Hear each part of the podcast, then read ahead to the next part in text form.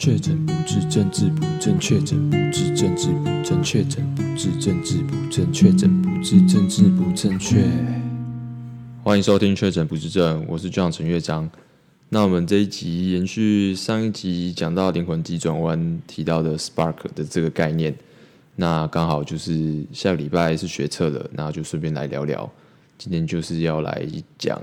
关于念书这件事情，它的意义到底是什么东西。那刚好就是下个礼拜学测嘛，然后要去要去监视，然后顺便试监高中生，不是？好，那就是嗯，从学校的体制教育开始来讲起好了。那呃，就先谈谈我自己本身的学生生涯的经验。好，那直接从小学小学开始。那基本上小学的时候，其实呃学到的东西。呃，国语啊、数学、英文、自然呐、啊，这些全部的东西，就是你可能过去就是连一个基本的概念都没有过。那这些东西基本上都算蛮有趣的。所以我记得我还蛮小的时候，大概二年级还三年级左右吧。然后那时候我就就跟我爸妈说，就是哎，我就想自己准备考试啊，你们就不用帮我啊，然后我自己看就好了。然后就从还蛮低年级的时候就自己准备考试这样，然后就是那个过程还蛮有成就感的，因为就分数印象中也都不错。然后那时候就上学，基本上是一件蛮开心的事情，可能就是刚好遇到的老师都还不错这样子，然后也也不会特别严格，因为像有的班级就会要求你的字迹啊，然后要求你什么作业呀、然后什么给很多作业之类的，但是。我刚好遇到老师都是比较比较随性的这样子，但是也不是说不要求，就是要求是在合理的范围，然后不会觉得好像很可怕或很很严格这样子。那嗯，小学的时候就是表现的还不错啦，就成绩都还蛮优秀的，然后就是就常常就当班长啊，然后学习末可能就第一名啊，然后模范生啊，什么市长奖什么的，对，然后其实。其实我我家人我爸妈不知道不知道我成绩很好，他们是看到我第一张成绩单的时候，我说哎第一名呐、啊，然后才说哦才发现原来我好像好像就是可以念书，然后好像好像有点聪明这样子，然后对，所以就是所以那时候小学在看书或念书考试的时候，基本上是有一定程度的成就感这样，然后小学的时候基本上也参加蛮多课外活动的，就是包括什么合唱团啊、子弟队、田径队、游泳队等等的。所以，嗯，简单来说，国小这样听起来的话，根本就算是我求学生涯就算是一个巅峰啦。对，然后接下来就是到国中阶段，国中阶段的时候，那时候就是升高中的时候要考基测嘛。对，然后那时候其实我我我那时候的国中也不算是嗯那种贵贵族学校，或者是那种升升学很厉害的那种国中，基本上那个时候。就还蛮一般般的，但是现在已经是崛起了，就算是在地方上算是明星学校的等级，因为就是被就是在那个很繁华的区域里面的一间学校这样子。对，然后那时候还有就是校排名这种东西，然后记得那时候国中的时候，呃呃，我对于就是可能校排啊，就是那种竞争感，就是特别的渴望。就是因为呃那时候校排是前一百名才会才会排出来，所以那时候就是因为还不知道这个东西嘛，所以你可能头几次段考的时候，然后可能是一百名之外，然后后来你知道这个东西之后，然后你就想要考进前一百，然后慢慢进步进步到前五十，然后接下来到前三十，对，那基本上可能前十就是一个完全不同的层次了啦。那印象当中就是前十名都是那种超优秀的同学啊，然后。几个就那十个，就是前前后后互换，然后十然后十名之后的你就是还蛮难进去的，对。然后印象当中那时候基本上就是对于学习的过程都还算是顺利，但是那时候唯一有去补习的就是数学，对。那因为就是家长其实都会很怕，因为数学这个东西就是好像他们就觉得很重要啊，然后你就是可能。一开始不会，之后就都会听不懂这样子的，就是会有一个很连续的关系，就是你一开始不会，后面就都没有了这种感觉。所以那时候唯一去补习的就是数学这一课。然后那时候那个补习班还蛮特别的，他就是你要很早很早，就是你可能国小六年级的时候就去预约，然后就是额满之后他就不招收。然后我后来是就是我妈打电话去问那个老师，然后他说哦，就是因为现在额满了，但是如果就是你嗯可能之后你毕业的时候你拿市长奖的话，如果你有拿市长奖的话，那你再跟我讲，然后我就可能会开放一个名额这样。然后结果啊，我就。就刚好就是最后市长国小的时候是市长奖毕业，然后最后有跟就是有跟马英那时候的市长是台北市长是马英九，然后就跟他合照，然后反正我就拿到市长奖，然后就进去那个补习班，对，但是结果进去之后才是才是地狱的开始，因为因为这个补习班就是蛮特别的，就是老师他会抓每次段考最后一名的，然后他就叫你回家，你就不用来了，然后再 再替补一个新的学生进来，这样其实回想起来还是蛮病态的啦，就是。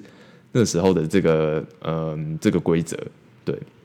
但是其实老实说，我也是因为这个压力，然后其实我那时候我被激发，就是其实我在补习班的时候，我每次补习结束，就是最后会随堂小考，会十题，一题十分，然后老师改完之后，就照着那个分数的高低，然后去去签联络簿，然后就是一百分就先回家。然后我在里面，我根本就是整个过程，我根本就是常常都是最后一个走。有时候就二三十分，然后有时候是零分，然后那时候其实就是，你就看大家一直在那边走，然后你就大家你就知道自己就是就是会有一种羞耻感啊，对。但是现在回想起来，虽然觉得好像不太健康，但是那时候就是因为那个感觉，然后这个压力，然后跟那些规定，然后其实我数学就是虽然在补习班表现的不好，但是在学校基本上，嗯，没有考一百分的，用手指头可能算得出来啊，对。然后就是，但我在补习班，我也没有就放弃。虽然压力有点大，但我就是慢慢这样学，慢慢这样学，然后慢慢这样跟。那其实我最后在机测的表现，在班上其实是算还不错的，可能可能前前五应该是有。对，然后最后就考得不错。我就是前面都很烂，然后最后一次就一切值得了。然后所有丢脸的事情，然后都都不算什么这样。所以那时候其实，嗯嗯，在考机测的时候，基本上。我整个准备考试的过程还蛮顺利的啦，就是基本上都完全就是有顺利的照着我的读书计划这样进行。然后我那时候也蛮喜欢我们学校提供的自习教室的环境，对，所以那时候我记得机测满分是四百嘛，然后再加上作文是四百一十二分，然后那时候基测的时候，反正我最后是考到三百九十八分，然后当时满分是四百一十二，所以我 PR 值大概是九十八，那。可以上成功高中，然后但是我那时候第一志愿是师大附中，所以我那时候就想说算了，那就是离家近一点，然后可以念个男女合校，至少还有女同学，然后所以后来就去对男女合校第一志愿松山高中这样子，对，然后殊不知就是进入高中之后，然后回想起来，其实这是我求学生涯可以说是最黑暗的一个时期，对，这这个时候其实那时候有开始会去思考一些问题，例如说。啊，我为什么要念书？啊，我干嘛念书？啊，我念书跟考试的意义是什么？对，然后那时候其实开始开始你会去去思考说，所以我念书的意义是为了什么？然后加上那时候课程难度其实提升蛮多的，然后其实嗯，可能国小国中我是还是多多少少靠了蛮多小聪明，然后这样子一路这样顺顺利利的上来，但是到高中的这个课程难度基本上。你如果不认真或不努力，你你呀，你就是，除非你是天才，或是真的超聪明，你才有办法，就是在继续靠着你的聪明这样过关。但是我就是聪明，但是没有到这么聪明，所以我那时候哇，直接被打回原形。然后那时候就是嗯，没有再补数学了，所以因为那个老师后来只就是不带高中，只带国中班，所以那时候就没有人逼了。然后整个整个就是原形毕露这样子。然后那时候当时因为就是因为。这样也算是不错的学校嘛，所以里面的同才其实都还蛮优秀的。然后我就直接从一个模范生的一个的一个等级，然后直接变成吊车尾的。然后那时候就是那个年纪，又有一些智障同学啊，他他们就可能你成绩很烂啊，就是虽然你你比上比上不足，比下有余，但是你在班上你可能就是成绩在后面，然后他就笑你啊什么的，然后就是你就觉得干，你虽然觉得他是智障，但是你也觉得你自己是废物啦，所以你就是。哎，那时候就是对我来说还是蛮蛮黑暗的一段一段时间，对。然后那时候其实基本上那个难度，各科的难度都提升了，国文有文言文，然后数学就变很难，然后英文也是也是变难，所以基本上大家都有在补习。但基本上我本来就不是一个很喜欢补习的人，因为我觉得人很多。第一个补习班人很多，然后有时候你可能要挑座位，就是依你缴费的那个什么时间哦，反正就是越早去缴费的，可以越先挑位置啊，然后就很烦啊。然后你就坐坐那个，有时候你就坐那个边边的位置，然后不然就是人很多，然后加上又要通勤，回到家就很晚了。然后有时候六日还要再上课，然后就觉得哦，就是真的真的会觉得蛮烦的。对，然后我。然后，所以我那时候就是可能，哎，高一的时候补过一下，后来就真的不不想补习，就是觉得真的，反正就不喜欢补习啊。对，但是那时候就是我还记得学校就有一个数学老师，然后，然后基本上他就是，嗯，因为大家都去补习的嘛，然后老师就会觉得说，哎，好像大家都听懂嘞，但其实殊不知大家根本就是都是都是去补习班学会的。所以基本上你，你那些东西都是补习班老师早就已经教会大家的，对。但但是这样变成说，学校老师好像以为他他好像就是教得很好之类的，然后大家听懂听得懂，然后反而就是我们这些没有没有补习或者是嗯没有很聪明的学生，就是相较之下比较没有那么出色的学生，会结果就变成不敢问问题，然后好像觉得。不懂好像是自己的不对这样子，然后老师就会觉得他他他教，然后大家都会，然后他很会教，那为什么你不会啊？那就是你的问题嘛，啊，是不是你不认真嘛，或者是你怎么回去没做作业之类的？然后反正可以可以可以这样，你这样看起来的话，就是我从国小然后到高中，就从一个成绩还不错，就是算顶尖的学生，然后变成一个好像相较之下成绩不好的学生，对，然后那时候也没有交女朋友，然后唯一开心的的那个记忆好像就是玩那个热映社的时候。对，然后就很就很可悲啦，然后就是整个自我价值就是贬低到一个就是到地板上去了，然后那时候就是就是很困扰，也是觉得很烦，可能也是青春期有一些荷尔蒙在作祟啦，但这个不知道。对，然后反正基本上我高中待的班级就是一个升学班，那最后考学测啊，一半上台政，那基本上像嗯像我们这种算明星高中，就是前几志愿，基本上私立学校的名字我们根本就三年从来都不会听过。对，那那就是最后，反正我我进私立学校嘛，那基本上就很其实是很丢脸的一件事情。但是事实上是没什么好丢脸的啦。但是你在这个环境，然后你就觉得，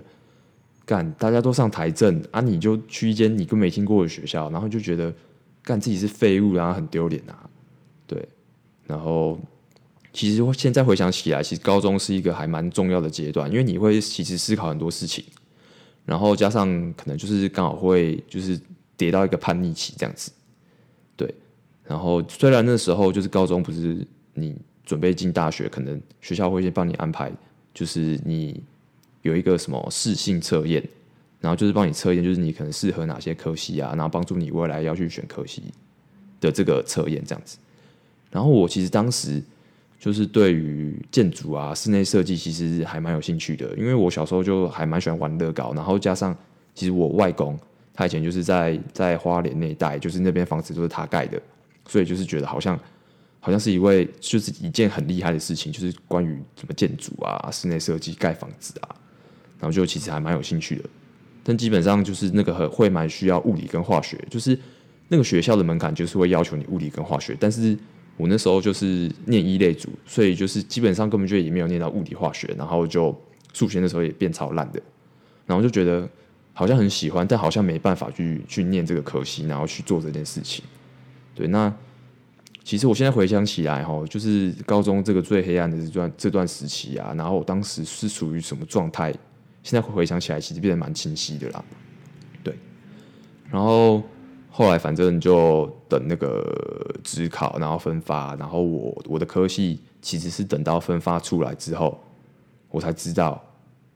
就是。怎么讲？就是这间学校跟这个科系，我根本就高中三年就是完全就是对这个完全陌生。我基本上是分发出来，我才知道我的命运。对，我就是完全没有办法掌握我的命运，就是完全是分发来决定我的命运这样子。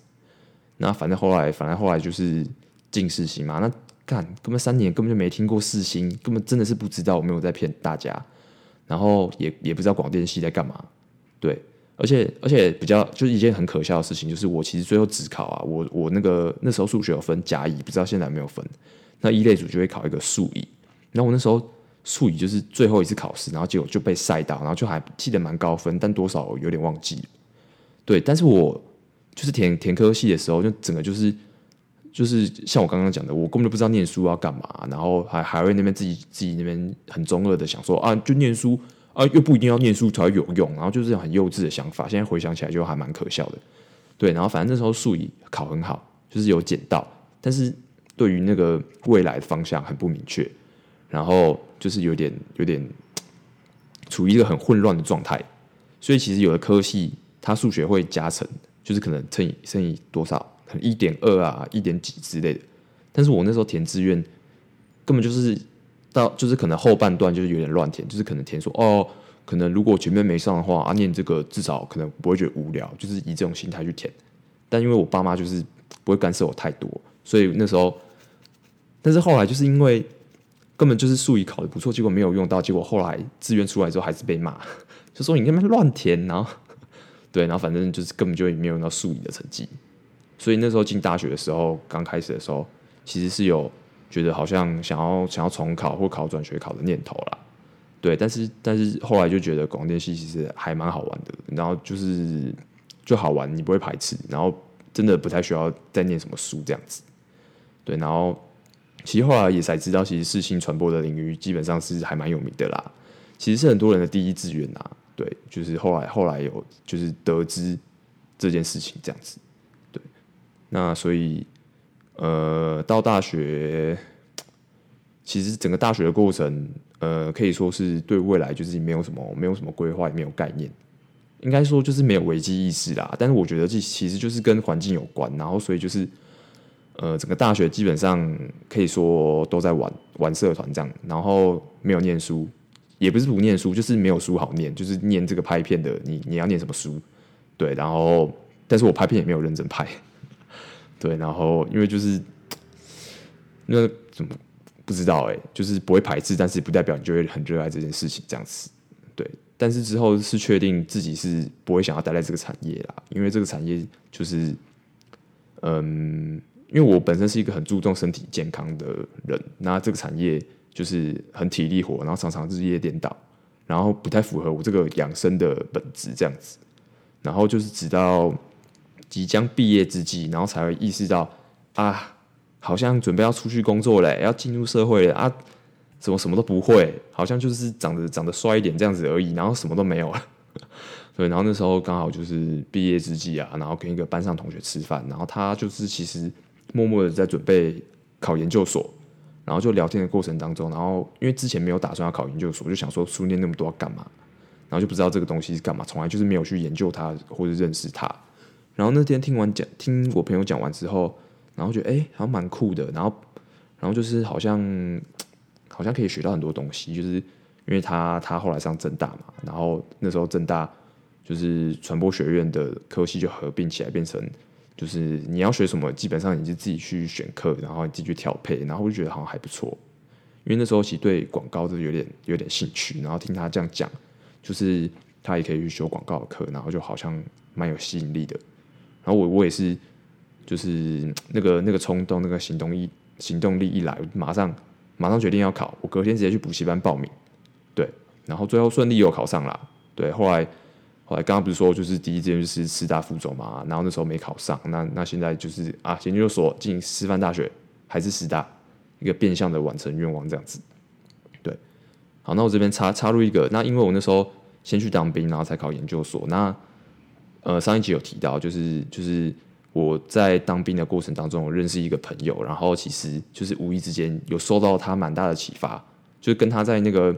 在军营啊，在耍废聊天的时候啊，他明明就他也没有想到要启发我，他就是讲他的规划，然后他之后啊要出国啊干嘛干嘛的，然后就是有受到启发，然后那时候。他也没有觉得他他他启发我什么，但是我自己就自己就反省，然后就想说啊，那我在冲他小，然后就我真的不知道自己在干嘛，然后就有点浑浑噩噩，然后人家都已经都已经好像未来有那个样子在，那我在干嘛？就是那时候有有被他启发到，然后后来就思考蛮多事情的这样子。对，那研究所基本上是重头戏啊，是我开始思考人生的一个很重要的阶段，虽然就是其实有点晚了，而且。就是因为时间有点晚，所以你在想这种事情的时候，你会有一个时间的压力，好像觉得大家大家在工作，你还在念书，然后你常常在思考这件事情的时候会陷入恐慌。但是，嗯，我觉得是在研究所的过程，然后才开始去探索自己有兴趣的专业这样子。因为其实在研究所过程当中，就真的还蛮。呃，就蛮有、蛮有、没有感觉，蛮笃定，就自己对于广告创意发想啊、品牌行销啊、或理财啊、财经之类等等的，好像就是真的是有喜欢，会想要自己主动的去了解这样子。对，但其实，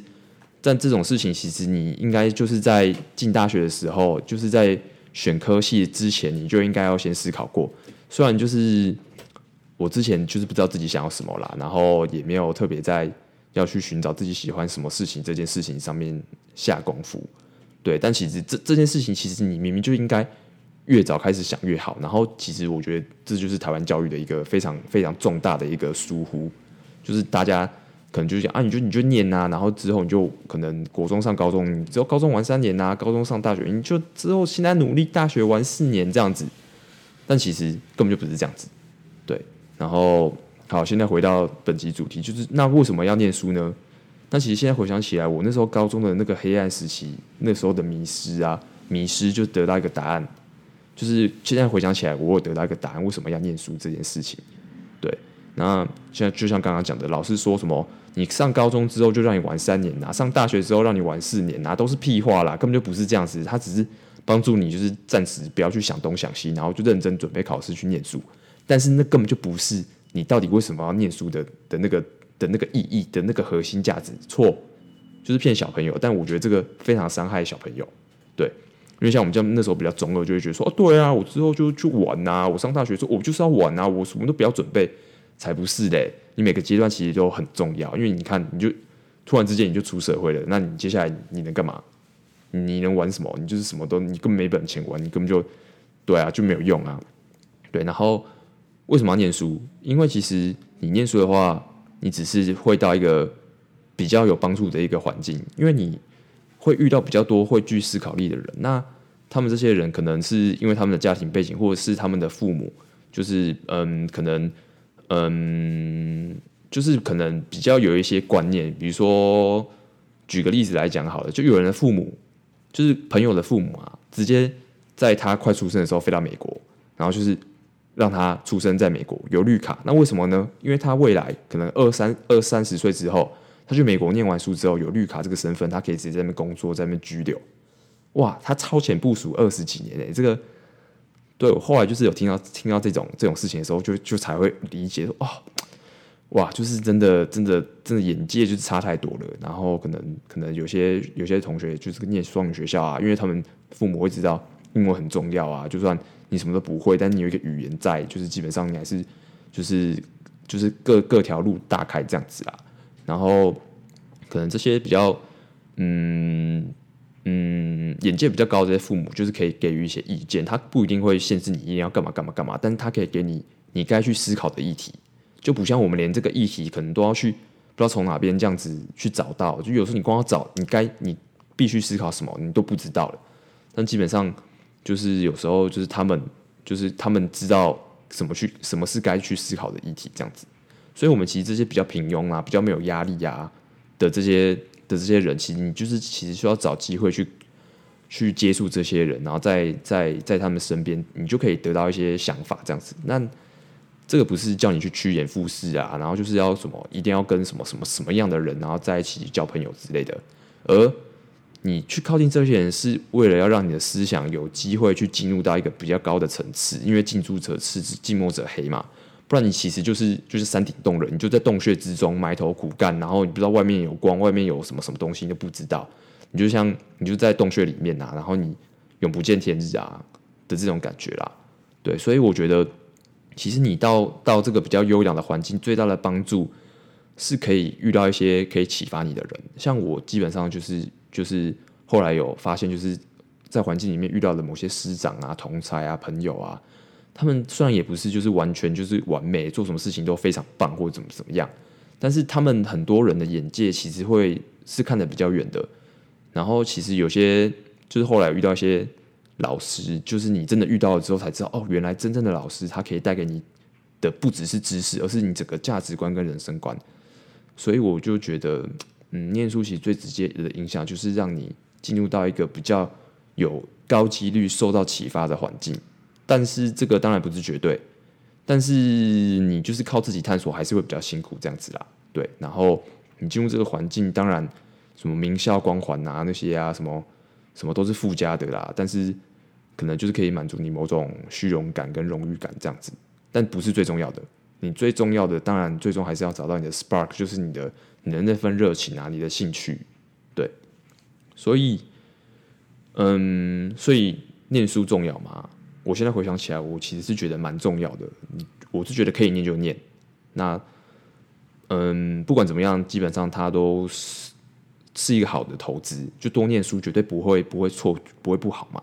对啊，你不要说，哎，那有人辍学啊？你看比尔盖茨啊，那个脸书 Mark Zuckerberg 啊，什么人家怎么也辍学啊？然后不是哎、人家人家哈佛啊，你你那边讲人家辍学啊，你在哈喽，你你你今天辍学，你出去就是 a piece of shit 啊，你你根本跟人家根本就是不一样，所以所以人家比尔盖茨啊，马克祖克伯他们他们人家是哈佛出来的，他们有能力去做选择，所以。不要不要看到人家辍学这一块，人家是他已经是考进去了，然后他有选择权，然后才做这些事情。对，然后总之就是觉得，嗯，要要先理解，就是念书这件事情背后的终极价值是什么啦，不然就是就是可能会陷入迷惘，就像我高中那个时候一样。对，那总之反正下下礼拜学车，然后然后人生不是一场考试就定生死啦，但是还是如果可以念就尽量念。